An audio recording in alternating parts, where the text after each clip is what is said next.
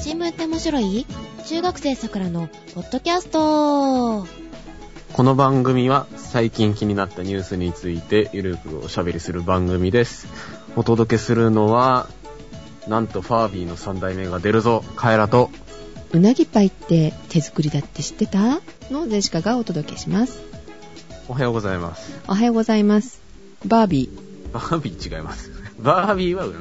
相方ですかあまり綺麗ではないバービーちゃん。ら。綺麗か綺麗じゃないかは知らないですけど、はい。 バービーちゃんは好きですけどね。ファービーはグレムリンちゃん。まあ、グレムリンみたいなね、見た目の、なんて言ったらいいんだろうな。ペットロボット的なおもちゃかなそれの3代目。そんなに売れてんだ。そう、あの、初代が1999年に、今は懐かしいトミーから発売されたそうなんですけど、僕もなんか1台持ってたような気がするんですが、めっちゃ流行ったんですね、このおもちゃ、当時。なんかもうみんな持ってるみたいなぐらいのおもちゃで、うん発売開始後、うん5ヶ月で200万個売れたそうで、すごいね。めっちゃ売れましたね。バービーちゃんより売れてるかもしんない。うん、いや、バービーの方が売れてると思いますけどね。いや、発売から5ヶ月でってそれってなかなかね、短期間に。すごいね。まあね、ちなみになんか公式で、あの、グレムリンバージョンも発売されたりなんかしたそうなんですけれども、うん、でしょうね。これもう見てからすぐ、あ、グレムリンだと思っちゃったもん。うん。まあペットロボットなんで、うん。まあ電池でね、なんか動いたりねうん、喋ったりするんですよ。うん。であの耳とか、まぶたとか、はい。口とか、なんか微妙に体がこう前後に動いたりとかして、あと喋るのね、これ。そう喋るの。なんかね、学習するらしいんですけど、まあなんかね、ファービー語とうん。日本語だとか、まあいろんな言葉を話したり、まあ音歌ったり踊ったりするのが初代だったんですけれども、今回は、あの、今年の秋に、はいあの、3代目がうん発売されるそうで、うん。あの、3代目のですね、大きな特徴は、あの、今まであの、単なるパーツだった目が、うん。液晶がはまって、あの、表情豊かになります。それはちょっと楽しそうね。可愛くなるか ないくらかがですね、微妙に全体的にデザインがなんか、若干ですけど可愛らしくなって、耳がちょっと大きくなったりとかですね、して、あと、目玉はですね、目玉ってあの、 液晶の目玉じゃなくて、あの、大きな点という意味での目玉は、うん。なんと iOS デバイスと連携します。あじゃあ、いろんな、こう、ことができるわけね。そう iPhone とか iPad で、うん。まあ、曲を流すとそれに合わせて踊ったりとうか、んうん。その iPhone の画面上になんか食べ物の絵を表示して、うん。それをファービーに向かってこうフリックするとファービーがこう物を食べる動作をしたりとああ、それか可愛いかも。あと目のフォルムが変えられるあのいろんな目に変えられるといった感じであのついにねファービーも iOS に対応したというえ賢さもちょっと、増したのかしらね。前回よりは。わかんないですけどそうあとファービー同士であの、コミュニケーションを取る能力もあるので一人一台じゃ済まないかもね、じゃあね。 1体、まあ2台2体ぐらい買って、うん。おしゃべりさせたりっていうのもいいかもしれませんけど、電源スイッチがないので、スイッチが入りっぱなしあの、一応スリープモードに入るらしいんですけど、うん。こいつちょっと揺らしただけで目が覚めるので、あ、怖くないそれ。怖いですよ。 とか突然目覚めたりするので、うん。今までのファービーもそうなそうだったんですけれども、あの、ユーザーに恐怖を与えるおもちゃということで、有名なおもちゃでございます。一人暮らしのとこにね、いたりとかすると嫌だよね。夜とかさ、こう喋り出したりとかさ、そう、怖いんですよ、このおもちゃ。楽しそうですけれども、ちょっとやっぱキモさはあるのね。はい、相変わらずのキモさを保っているようです。ちなみにお値段は、うん。日本円ではい4250円。おー、そんなに高いものではないよね。バカみたいに高くはないけれど、うん欲しいかどうかって言われたら微妙ですね。まあ、秋に発売っていうことですが、これクリスマス商戦結構売れてなくなるかもしれないから、これ早めに買ってた方がいいかもしれませんよ。 えっとね、ゼシカはね、この間ね、うなぎを食べに行きまして、うなぎといえば、うなぎパイ。いきなり飛んだよ。本物のうがうなぎももちろん食べましたけれどもこのうなぎパイを作る工場の見学に行ってまいりましたどうでしたそれがさ舐めてたのよ ううなぎパイの工場そんなに見に行く人少ないだろうとか思ってたらうん。駐車場満杯他に見るものがないみたいな。浜松の人に怒られるよそのこと言うと でそこで最初にお土産をもらえるのよ1枚じゃないのよ3枚もらえたわよおお3枚か。そう でそれをいただいて工場を見て回るんですがうん。さっき言ったけどパイ生地うんあれ、手作りなのよ。ハンドメイド。ちゃんとあの、人がこねてるっていうか、作ってんの。うんうん、で、その日のひ、うん室温とか、えーうん気温に合わせて、いろいろね、工夫されてるそうです。じゃあ日によって焼き上げ方が違うと。うん、愛情こもっておりますよ。へぇまあね、うなぎの味がしないのになんでうなぎパイなのかなって思ってたんだけど、ー。 まあ、それは気になりますよね。うなぎの粉が入ってるそうです。この、うん、粉。で、うんいろんなバージョンがあって、えっ、と、うなぎパイ VSOP とかっていうのがあ るのよ。なんだそら。ブランデーが入ってるのかな、はうん、食べ比べてみましたけど、まあ、そんなに変わりはないけれども、ちょっと高級品みたいな感じのパッケージ。い。かあ大人のうなぎパイみたい な。なんかいやらしいな。お子ちゃまも食べれるお菓子でございまはい。す。はい、美味しい話はこの辺で。はいはい。メールをね、えーいただいておりますので、ご紹介します。はい。カイラくん、ジェシカさん、皆さん、おはようございます。おはようございます。 89バツです。じゃなくて、89X さん。はいはい。ありがとうございます。ありがとうございます。車の話題なので久々に。おー、やっぱり案の定来ましたね。噂をすればですよ。うん。EV のトミーカイラ ZZ の話題が出ていましたが、好きな車だったので少し訂正を、訂正されちゃうよ。なんか間違ったこと言ったのね。言ったみたいです ね。トミーカイラ GZ が発売されたのは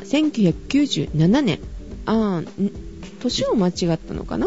97年うんうん当時のマシンはアルミボディに FRP の側をつけた軽トラ並みの超軽量ボディに日産プリメーラのエンジンを乗せたスーパーライトウェイトスペスポーツカーですとほう。行京都の富田夢工房に試乗に行きましたがっ、たんですね。乗ったんですね。うん、非常に加速が鋭かった思い出がありますあやっぱ軽いからね早いですね、やっぱ。すごく軽量で 2000cc のエンジンなのでいわゆるハイパワーのスーパーカーみたいな極悪燃費ということはありません結構燃費良かったのね実は。ああ欲しかったなー買えなかったけどえなんでいや、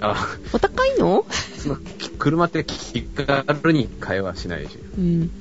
今回の EV バージョンはバッテリーの重量があるからエンジン車の頃ほど軽くはないと思いますがうん。それでも楽しいスポーツカーになっているんじゃないかと想像しますうん。特に加速はゼロ回転から最大トルクを発揮するモーターの特性を考えるとすざましい加速するんだろうな乗ってみたいなということで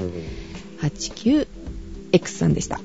ありがとうございました。ありがとうございますもう一つねあのメールいただいておりますのでカイラくんからご紹介お願いしますはい。スイタンさんからいただいております。うんお久しぶりですお久しぶりです。久しぶりにメールします。スイタンです。はいこんにち はこんにちは。第129回エネルギー環境会議の意見聴取会の話の中で、うんえー富山に来るんだったらこっちに来てもブツブツ、ジシカが言ったやつだねは い、的な発言があり、なんで富山に絡むんだってカイラが言ってたもんね。そう。富山に住む者として聞き捨てならないではなく、自分も茂だったのでちょっと調べてみました。あポジティブに受け取ってくださったという。ーあー、ありがとうございます。そう、ありがとうございますスイタンさんが住んでる富山に来るのになんでかなって思っただけだからね。ね、 ね。理由分かったのかしら。理由はですね、えー全国11カ所の開催地の大半が、うんなんと各電力会社の本社所在地だったと。ああ、なるほど。開きやすい環境なわけねそ。うそうそう、ホームなわけですよ。富山は北陸電力の本社があると。で、例外なのが、うん。東電管内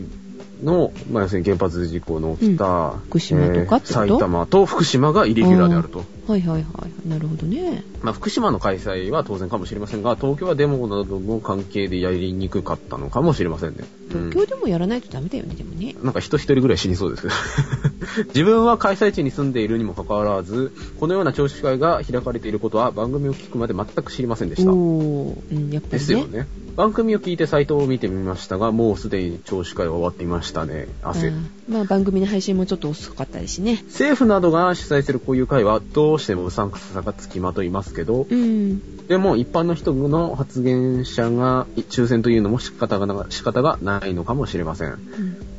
このような聴取会に積極的に参加する人々は一般的な市民よりもどうしてもどちらかに強い意見を持った人が集まりそうです。うんでしょうね。個人的にはいくら安全策を講じても、ひとたび大きな事故が起きると取り返しのつかないことになってしまう現行方式の原発は段階的に減らしていくべきだとは思います。うんだけど、テレビやネットで見かける反原発運動には微妙な違和感を感じることが自分は多いですね。うんこの先もっと公平な幅広い議論や意見交換ができるようになればいいですね。えーそれでは、これからも配信楽しみにしています。ではでは、ということで、スイターさんでした。あありがとうございまあす。りがとうございますこれやっぱり知らないんだね地元の人も知らなかったってことは、うん地元の人こそ知らなそうですよね。 わかんないけど。いやーでもこれさ電力会社って毎月ちゃんと検診に来るわけじゃないああ、料金うん見に、うん。うん来るでしょその時にチラシ入れるじゃないああ、あの、節電のお願いみたいなう。んそんなのがあったりとかそれよりも大事なことでしょって思うんだけどさうん、いや、だから別にこう、人を集める気はさらさらないってことですよね、きっと。寝た子を起こしたくないみたいなうん、まあ、そりゃ、うんよくはないけど、電力会社側の立場に立ってみれば当然っちゃ当然ですよね。うん、あ逆えの立場に言えて、ばねあえて危ない鉄を踏む必要はないみたういな。んうんやることはやるけど、って話ですよ。まあ、あのちょっと話それちゃうんだけどさはいはい。北九州の方でうん。時間帯によって電気代が変わるっていう実験やってるみたいよもう、であの夜中に使えば安いとか、う。うんんあまあ、ひあの昼間に使うと高いみたいなうん。というのをあのやっててあとなんかね方式がね4つぐらいあるのかなその時間4帯、うん、時間帯に違うっていうのとあと季節で違うっていうのとあのピーク時、うん。ピーク時は高くつくとかでそれによってこうちゃんとばらしていこうみたいな実験をやってるみたいで、うん。えーやはりあのへえ金額にこう差をつけると節電するらしいよ ちょ まあっと結果が出てるみたい、うん、うん。だから、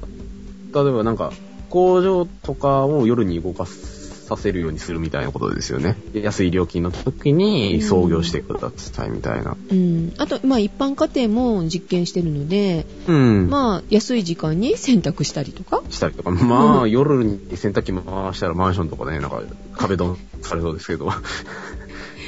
だからあのこの時間帯だったら安いですよとかっていうアプリも作られてるみたアい、プリがあるんですか。うんへえ。まあ、売れそうだよねだってうん。入れたいもんそれはね。う。ん、でそれを考えると蓄電器はい。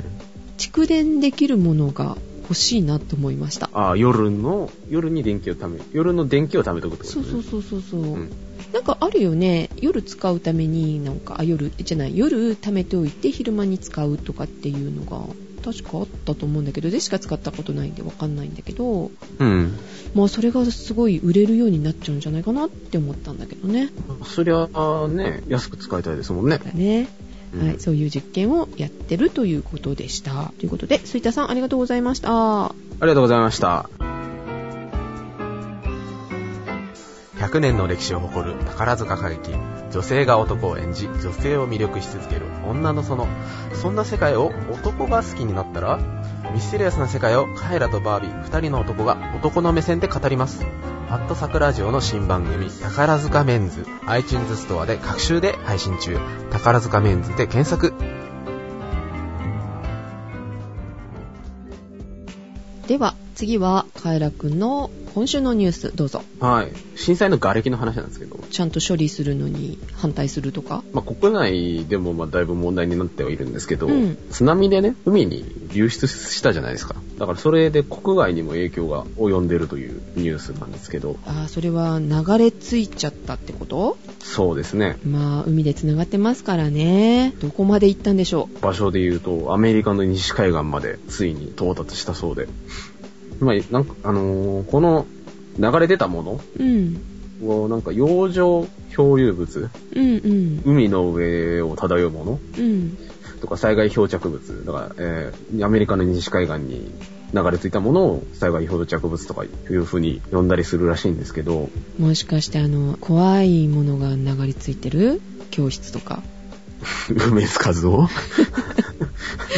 ではないではないけど、まあ、めんどくさいものがいっぱい流れ着いてるみたいで。もう首相官邸のホームページを見てたら、これをまとめてるページがあって、はい。で、この洋上漂流物、うん。 9割以上はあの家屋とかの流木、木がメインだそうで、まあ木とか、うんまあ、あの家の一部とか、うん自動車とか、うん。あと船とか、コンテナとか、うんそう養殖施設だとか、定置網うんだと。か、いったもので、そのうち、あの、海に沈みにくいもの、はい。だから流れてくようなものが、だから流木がメインであると。っていうことで、まあ、太平洋岸から流れ出してアメリカにたどり着いたと。えっ、と、1年ちょいでたどり着いたと。そうだね。14ヶ月ほどなってるのかなですかねう。ん。うん。で、まあ一応ですね、全体の総量、はい。あの、震災全体の総量、うんえっと、岩手、宮城、福島から流出した廃棄物の総量は500万トン。 500万トン。うんで、8割が家屋じゃないのかと。すごいなぁ。で、500万トンのうち7割が、えっ、と、日本沿岸の海の底に沈んで、あー結構近いところに沈んでるみたいですね。へーで残りの3割が漂流ゴミになったと。うんうんううんん。いうこそとれででも、すごいよね500万トンのうちの3割だものねうん、結構ありますよ。まあ、流れ着いたものの例としてはですね、はいちょっと、ハッピーと言ったらいいのかわかんないですけど、まあ、若干あの、心温まるようなものが流れ着いてる場合もあって、うん宮城県の南三陸町のはいから流れ出して養殖用の浮き玉と岩手県陸前高田市の汽船中学校のバスケットボール、へえあの汽船中って書いてあるバスケットボールが流れ着いて流れ出た持ち主のところに戻ってきたらしいです。へえ送り返してくれたってことねうんですね。ということで、まあ、持ち主からはですね、本当に幸せ、懐かしいというか、喜びの声がうん、聞かれたそうなんですけれども、はい、一方でですね、うん、あの、心温まらない、あの、流れ着いちゃ困るようなものが流れ着いてる場合もあって、漁船が流れ着いてたりしましたね。あ使えるならいいけどないやなんかサビサビの漁船が流れ着いて、持ち主の元に送り返そうかみたいな話もあったんですけど、ちょっとなんか手に余ったみたいで、うんなんか沿岸警備隊が、あの、砲撃で沈めてたっていうニュースがああって、ー悲しいねまあ、そういったものとかですね、えっうんと、アメリカのオレゴン州にはですね、はい6月に浮き桟橋、桟橋えっと幅6メートル、長さ20メートル、うんはすごいですねあ中に発泡スチロールで周りがコンクリートでできてる、でっかいものが海岸に流れ着いて、よくそんなもん流れ着いたわね中に発泡スチロールだからか浮き桟橋だからなんか置いて、うんで、たどり着いたみたいで、えっと、一応、どっから流れ出たかというと、青森県の三沢漁港から流れ出たそうで、えっと、距離ではい8000キロ。そこまで旅したんだうん、まはあい1年かけてうん流れ着いたらしいんですけど、うんまあ、どんな風に流れてるのか、流れ出たのかとか、これからどこに流れ着くのかっていうのは、環境省とかが一応シミュレーションをしてて、まあ、気象庁とか大学とかが研究してるみたいで。で、環境省によるとですね、瓦礫は偏西風、はい西から吹いてくる風、うんうんまあ、東に向かう風ですね、いとか、海流の影響を受けて帯状に広がってハワイの北側を通ったりとかですね、うんして、10月頃に、今度の10月ですね、はいは、に、カナダに1.2トンが漂着そんなに行くのねしちゃうんですね。で、うん来年の2月には、カリフォルニアまでの広い範囲に4万トンを超えるうわ大量の瓦礫が流れ着くんじゃないのかと。とかですね、うんものによってはですね、潮の流れでフィリピンなどの近海に行った後に、再び日本に戻ってくるんじゃないのかと。といった、えー流れ方をする瓦礫もあるんじゃないのかなと。うんこれはこれでめんどくさいと。で、このページ見てたらですね、一応なんか、漂流物の分類があるらしくて、はいはい、なんか非常にマニアックな話なんですけど、うんあの標準漂流物、海面上漂流物、海面海面下漂流物、うんうん、っていうんうのがあって海の上か下か下かっていう標準かっていうので、まあ結局どの程度浮いてるかっていう話なんですよ、ものが。で、標準漂流物の例として、家とかの木材とか、あの半分沈みかけてる漁船、沈んでる部分と浮いてる部分が同程度のものとかうんが標準漂流物で、海面上漂流物がさっき出ました V、いわゆるプカプカ浮いてるようなものとか、海面下漂流物は、あのー大部分が海中に沈んでる漂流物っていうなんか3種類に分類されるそうで、なんで分類してんのかしらそれもこれね、うん結局その流れるスピードが違うんですよそれぞれああそういうことかどこに行くかとかそういうどのくらいかかってそどこにたどり着くかとかっていうのを計算するためなのね、ん、そうですはいで、標準漂流物は太平洋の東を流れていって、ハワイの北方を通り、2012年の10月頃に北米大陸の西海岸、沿岸域に到達するんじゃないのかと。うんで、一方の海面上漂流物、ぷかぷか浮いてるやつうんはですね、えっ、と、やっぱり早くて、2012年の2月頃に一部がカナダの西の方に接近して、で、同じく10月頃には、まあ、北米大陸の西海岸の沿岸域に到達するんではないのかと。その時期が来るのが怖いでしょうねだから、いつまで準備すればいいかっていう目安にはなるんでしょうね。あーそっかそっかうん。で、一番重たい海面下漂流物は、ハワイの北方を通って、これやっぱりね、重いから遅いんです。2013年の6月頃に北米大陸の西海岸域に、えー到達するのではないのかと考えられているんですけれども、流れの影響を強く受けるみたいで、ん実際に到着する可能性は低いんじゃないのかというふうに考えられるそうなんですが、やっぱりですね、漂着してしまう以上、処理はしなきゃいけないわけです。まあゴミですからねそうです。まあ、さっきのバスケットボール1個2個とかだったら、まあ、送り返してあげるみたいなことができますけど、先ほどのね桟橋、そう桟橋とかは木材はちょっと厳しいとう、いうんことで、まあ、処理するからにはお金はかかりますね。そうですね誰が持つのかと。でもさ被害のあった日本にそれを要求するわけにもいかないだろうしねちょっと世知辛いけど、まあ、もともとは日本の所有物だろうって言われたら、あんまりなんか言い返せないしってことで、うんまあ、こういうところで法律が役に立つはずなんですけれども、うん一応、まあ、こういうものはですね、国と国に関するものなので、国際法というものがあって、それで定められているももうんあるのんだはずなんですけれどうも、ん特に取り決めはないと。で、一応慣例として流れ着いた国、だからこの場合だとアメリカ側が処理費用を持つことが多いそうです。うわーそうかうんということで、まあ、量が量だけにですね、やっぱりこの流れ出した側も、ある程度負担はしなきゃいけないんじゃないのかということで、藤村官房長官はですね、まあ、アメリカ側の意向も十分踏まえつつ、政府として十分に検討した上で、これは適切に対応ししないといけないとうんいうことで、まあ、一応その一部費用負担をするような予算措置の検討を始めたということで、まあ、一応どれぐらいかかるのかということで、まあ、軽く試算はしてるようで、1トンあたり8万円かかると。うん一応その漂流している瓦礫は150万トンありますと。はいうん、掛け算して1200億円。まあやっぱりお金かかりますね。そのくらいで済むって日本は考えてるわけねどういう計算かわかりませんけど。うんまあ少なくとも1200億円はかかるということで、まあ一応政府側も、まあこういった努力はしてるんですけれども、はい、 NGO なんかも動き始めてて、海洋ゴミ問題に取り組む、なんか一般社団法人の GAN っていうとこ GEAN、うん、ジェーンとか呼ぶんですかねわかんないですけど、うんといったところだとか、まあ、日米のいろんなね、えー NGO だとかはいが、まあ、政府関係者も含め、あの、オレゴン州のキャノンビーチという海岸を視察したそうで、これが8月の4日かなに視察したそうで、うんで、一応その地元の災害対策責任者の方が言うには2ヶ月ほど前から通常の2から3倍程度の漂流物が流れ着き始めたと。うんで、やっぱりその日本語の書かれたペットボトルなんかも流れ着き始めたそうで。で、まあこれに関してアメリカ政府からは事前に何も説明がなかったということで、はい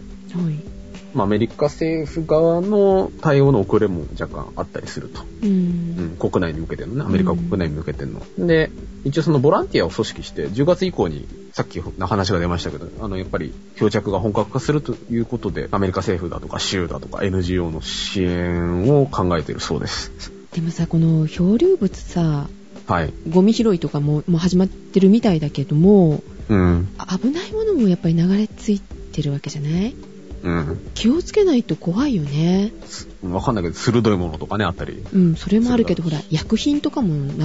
出してるでしあょーみな港とかにある薬品か。ちょっとね心配だなって思ったりもするんですがうん。あとね今ね問題になってるのが桟橋が流れたっていう話したでしょ、はいはいはい。うん、あれについてる生物あー。あれが生態系を壊すんじゃないかって日本にいた生き物は、そう外来種がだから向こうに行っちゃってるわけよ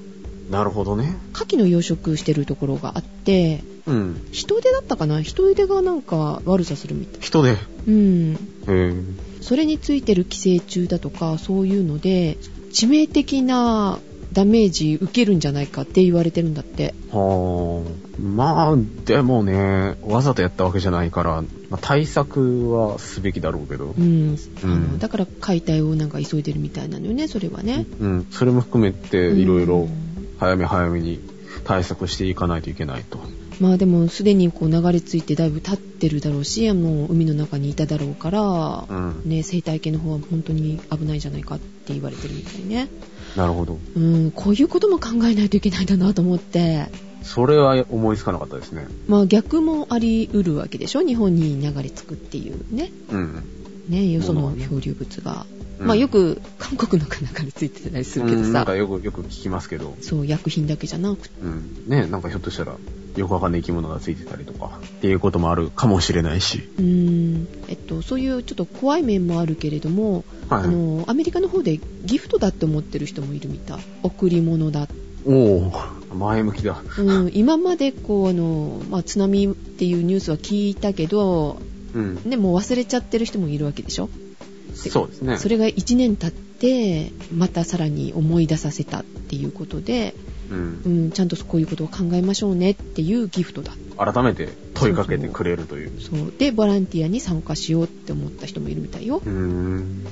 本当に前向きにうんいい方に考えるって大切だなってちょっと思いましたけれども、うん、まあね、あの、一応流れ着くという